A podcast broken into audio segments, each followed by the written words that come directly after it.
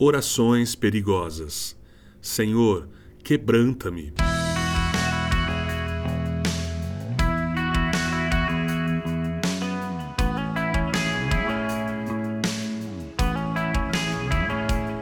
O quebrantamento poderia ser tão necessário para o nosso crescimento quanto quebrar a casca que o envolve é para o filhote do passarinho, ou sair do casulo para a borboleta. Ser quebrantado pode nos libertar mais do que somos capazes de imaginar.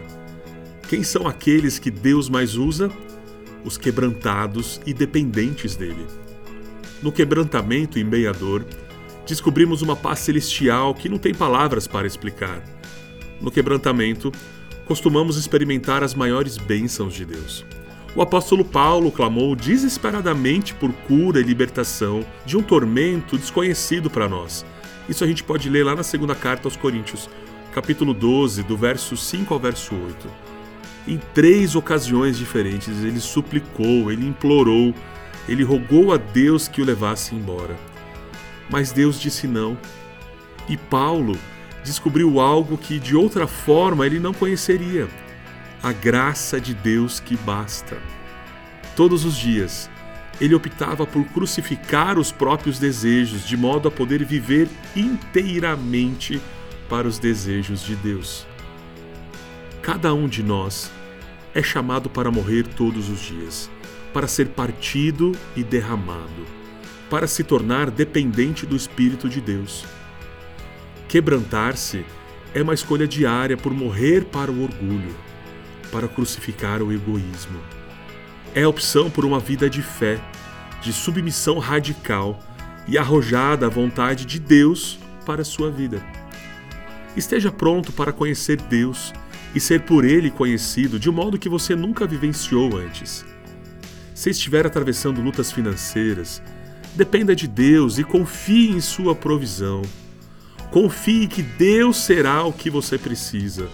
Ajuste o seu coração, oriente os seus passos. Você pode preferir não se arriscar nunca.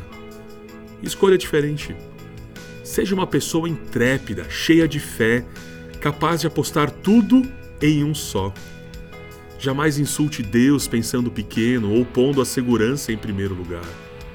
Se do outro lado do quebrantamento existem bênçãos, quebrante-se então. Quer mais? Sabe que tem mais? Quer glorificar a Deus? Então vá para cima, ore, dê um passo à frente, viva partido e derramado. Está pronto? Lembre-se que é preciso ter fé. Não falo de uma oração segura. Não resta dúvida que ela é perigosa.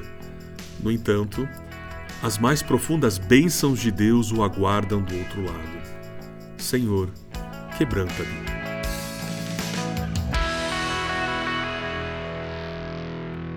Você ouviu o podcast da Igreja Evangélica Livre em Valinhos. Todos os dias, uma mensagem para abençoar a sua vida.